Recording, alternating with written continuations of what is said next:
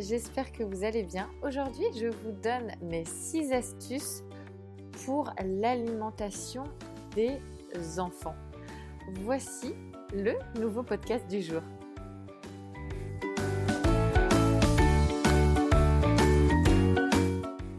Bonjour, je suis Carole. Bienvenue sur cette chaîne de podcast. À travers ces podcasts, je partage avec toi ma vie de famille en mode de vie zéro déchet, mais pas que. Si tu apprécies le podcast, la meilleure façon de le soutenir est de lui mettre 5 étoiles sur la plateforme que tu utilises. Ainsi, tu permettras de le faire découvrir plus facilement à d'autres personnes.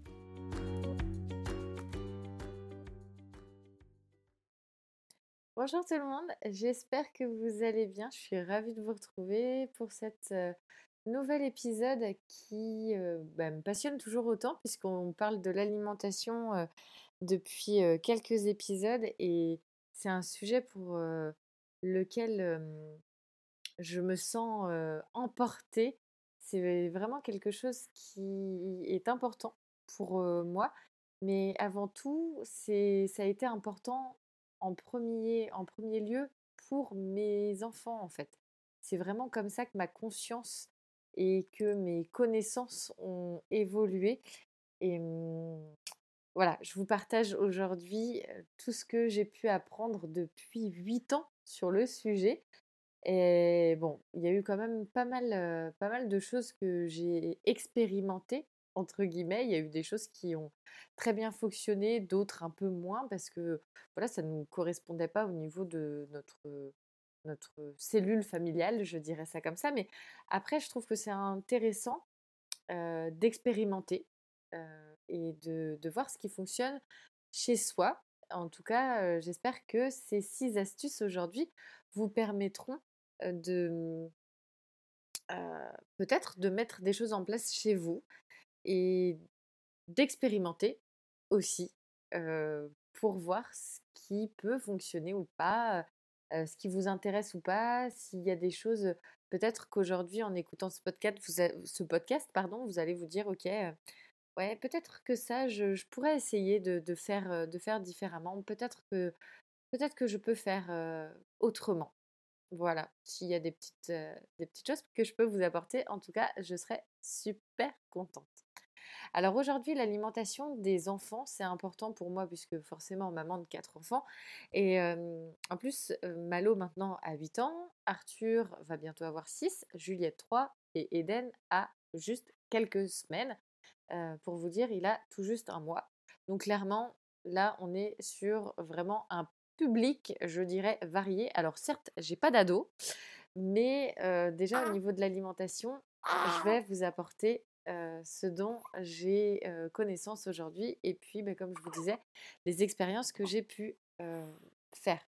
Donc, une chose super, super importante qu'il faut avoir conscience, c'est les connaissances du système digestif et notamment, je dis bien notamment, le point, enfin un des points pour moi qui est fondamental et qui est extrêmement important, c'est le microbiote intestinal. Alors le microbiote intestinal, c'est quoi?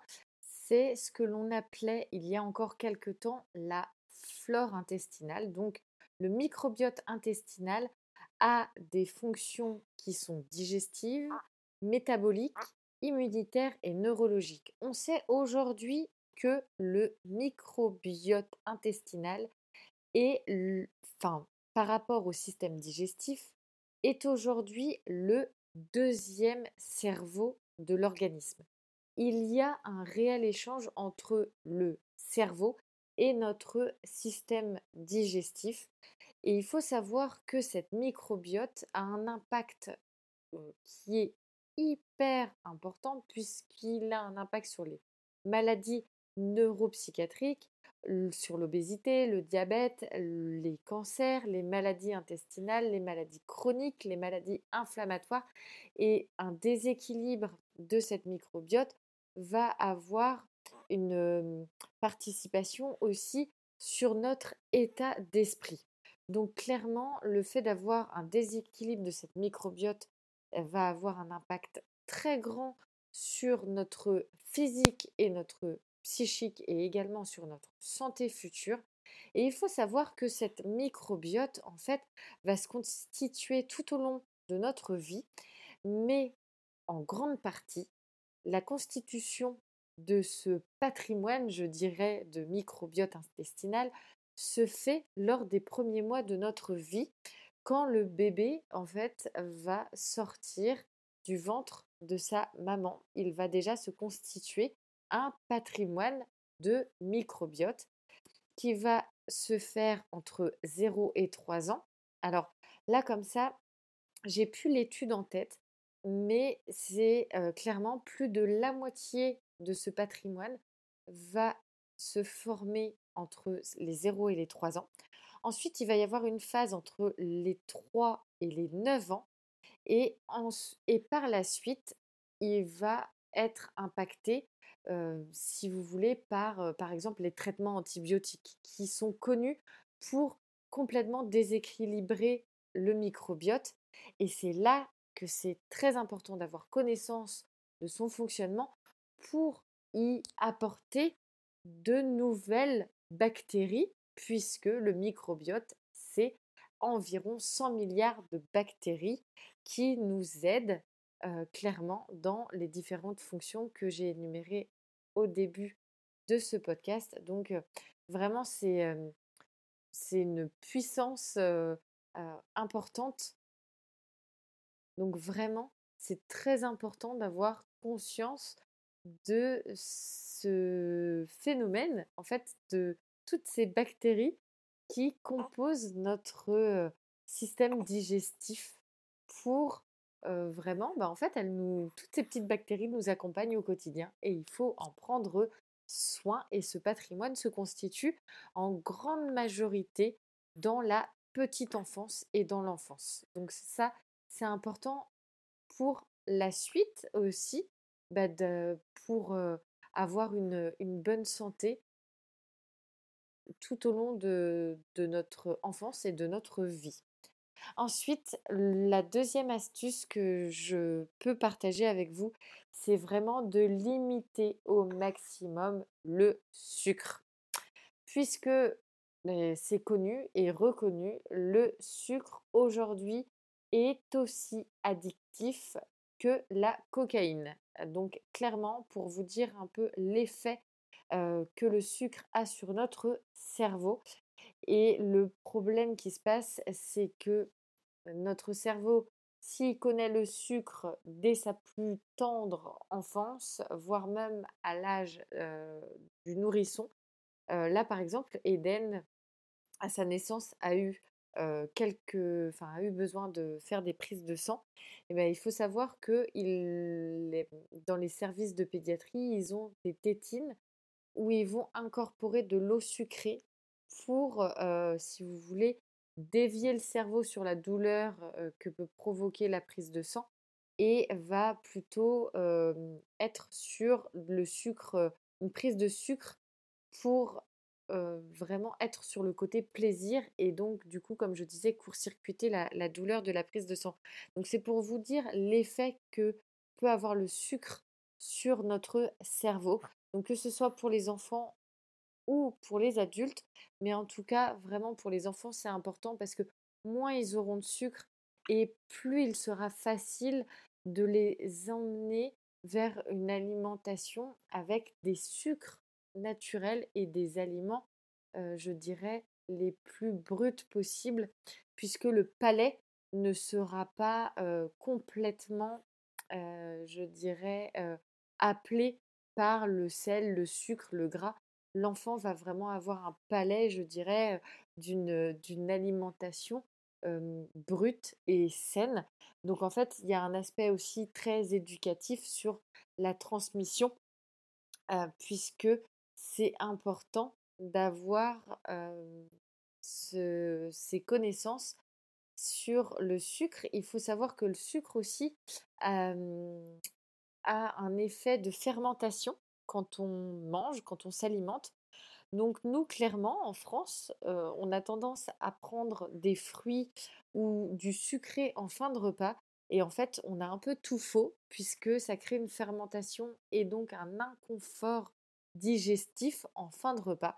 Donc il faut vraiment privilégier le sucre naturel, donc présent dans les fruits, plutôt sur des repas comme un goûter, qui va être un repas clairement beaucoup plus sucré. Donc vous prenez un jus, un jus de fruits ou de l'eau avec un fruit au goûter et vraiment éviter le sucre en fin de repas puisqu'il va créer un inconfort digestif. Donc vous voyez, ça a vraiment son importance aussi d'avoir toutes, toutes ces connaissances. Et puis, comme je vous disais tout à l'heure, bah, l'aspect éducatif par rapport à la, à la transmission et au partage. Moi, je sais que les enfants, je leur ai expliqué l'importance d'une bonne alimentation, l'importance aussi de plutôt prendre un fruit ou quelque chose de sucré, par exemple des gâteaux, pour le goûter et non pas en fin de repas, notamment le soir, puisqu'en plus le soir, on va avoir quand même la phase d'endormissement qui, si on vient apporter du sucre en fin de repas, clairement, lors de la phase de la digestion, le sucre va être assimilé et en fait en tant que parent c'est un peu comme si on se tirait une balle dans le pied parce que le sucre va être assimilé, il va lui-même créer en fait une, phase d'excitation alors que nous en tant que parents ben, on veut endormir nos enfants. Donc on ne va pas se rendre service en donnant du sucre en fin de repas à nos enfants, notamment le soir. Ensuite, vraiment ma troisième astuce, ça va être l'alimentation plaisir. Parce que il est important que l'enfant voit l'alimentation comme quelque chose de, de plaisant, quelque chose que l'on partage, comme un moment de plaisir, de découverte, d'expérimentation. Je trouve que c'est très très important. La quatrième astuce, ça va être les quantités. Laissez vos enfants se servir seuls en leur expliquant très clairement que ce dont, enfin, que ce qu'ils mettent dans leurs assiettes, c'est important qu'ils mangent à leur faim, mais que c'est important aussi de ne pas gaspiller. Donc nous, pour, pour ma part, je trouve important que les enfants puissent se servir seuls, mais bien entendu en leur expliquant que ce dont, enfin, ce qu'ils prennent dans leur assiette, il faut aussi qu'ils le mangent et que s'ils ont besoin ou s'ils ont encore faim, il sera possible de se resservir ensuite. Et dès le plus jeune âge, je laisse mes enfants manger seuls. J'ai découvert en fait la diversification menée par l'enfance que l'on appelle la DME. J'ai découvert cette façon de faire lorsque Juliette a commencé sa diversification alimentaire et je trouve que c'est extrêmement intéressant. Alors voilà, ça c'est vraiment propre à chacun, mais je vous laisserai découvrir plus en profondeur ce qu'est la DME si vous souhaitez, ou éventuellement peut-être dans un futur podcast, mais en tout cas c'est pas le sujet sur, sur nos échanges aujourd'hui, enfin sur, sur mon partage aujourd'hui. Et, mmh, enfin, la DME mériterait vraiment un sujet de podcast à part entière. Donc, je vous laisse découvrir et puis n'hésitez pas en commentaire, hein, faites-moi faites-moi vos retours si vous souhaitez en tout cas découvrir ce qu'est la DME et puis si ça vous intéresse. Ensuite, on va avoir le respect en fait de, du goût et le respect de l'appétit. Alors le respect de l'appétit, on va être aussi sur les quantités sur ce que je vous disais tout à l'heure. Et le respect du goût, c'est important parce que petite, j'ai souvenir de, de l'assiette qui reste en face de moi. En fait, petite, j'avais déjà ce truc de ne pas vouloir manger d'animaux. Enfin, même le, le, poulet du dimanche, c'était compliqué pour moi de, de manger un animal. Et clairement, mes parents, c'était si tu finis ton assiette, tu resteras là tout l'après-midi s'il faut. clairement, on était plutôt dans un rapport de force adulte-enfant où il fallait absolument finir son assiette. Et moi, clairement, c'était pas parce que je n'aimais pas ça, mais c'était parce que dans ma tête, j'avais l'image de, cette, de cet animal que l'on avait tué et, je, je bloquais complet Alors vous imaginez même pas psychologiquement, c'était très très compliqué, mais j'avais clairement pas le choix et souvent en fait, bah, je restais des heures et des heures devant cette assiette que je ne mangeais pas. Alors les respects des goûts, mais aussi les respects au niveau éthique. Donc moi je sais que les enfants, voilà, s'ils me disent maman j'aime pas, je leur demande juste de goûter. Et si vraiment ils sont dans une phase où ils n'aiment pas, ok, c'est pas grave, dans quelques mois peut-être, voire même dans quelques semaines, voire même dans quelques jours, le palais est en constante évolution. Donc il ne faut pas se braquer en tant que parent à se dire si tu mangeras, tu finiras ton assiette, c'est comme ça, pas autrement. J'en suis pas non plus à faire des menus pour chacun. Ça, je suis pas d'accord non plus avec ça. Mais c'est important pour moi de respecter, d'être dans le respect des goûts et dans le respect de l'éthique. Alors, par exemple, je vois Malo, il y a des moments où il va manger du poisson et d'autres moments où il va me dire bah non maman moi je veux pas manger des, des poissons parce que on les tue, il faut enfin voilà. Donc j'essaye toujours de me rappeler ce petit enfant qui, qui sommeille encore en moi et de me dire ok moi quand j'étais petite fille c'était c'était juste quelque chose de, de, vraiment très très compliqué à gérer pour moi quand on me demandait de finir mon assiette et, et j'ai pas envie moi de, de me braquer avec mes enfants par rapport à ça. Et donc, pour conclure, vraiment, ce qui est super important pour l'alimentation de nos enfants, c'est de prendre toujours du plaisir, de s'écouter, comme je vous disais, les quantités, le goût, de pouvoir laisser nos enfants manger rapidement, seuls, puisqu'ils sont capables, en fait, eux, de savoir exactement ce dont ils ont besoin. Et le mot de la fin, ce serait de passer un agréable moment à table. Nous, je sais que clairement, on va manger en famille le plus, le plus souvent possible. Par contre, de temps en temps, c'est important pour, pour moi et Monsieur Cocotte bah, d'avoir aussi des moments où on va passer des repas en amoureux. Donc là, je fais manger où Monsieur Cocotte fait manger les enfants avant et puis ensuite nous on mange après en amoureux et puis ça en général on explique aux enfants que c'est aussi le moment en amoureux pour, papa et maman et ça en général bah, les enfants apprécient beaucoup le fait de voir que les parents prennent aussi soin de leur couple. Voilà, j'espère que ça vous aura apporté bah, des pistes de réflexion sur les références que j'aurais à vous donner pour ce podcast. Ce serait le livre Nourrir son enfant autrement de Sandrine Costantino et de Margot Lamère aux éditions La Plage. Je vous mets bien sûr ces références directement dans la description. Et surtout, si vous souhaitez commenter, n'hésitez pas à partager si vous avez des réflexions ou même des astuces que vous souhaitez euh, faire partager à la communauté de la Team Cocotte. Je serai ravie d'échanger avec vous. Je vous dis à la semaine prochaine. Euh, je vous embrasse très fort.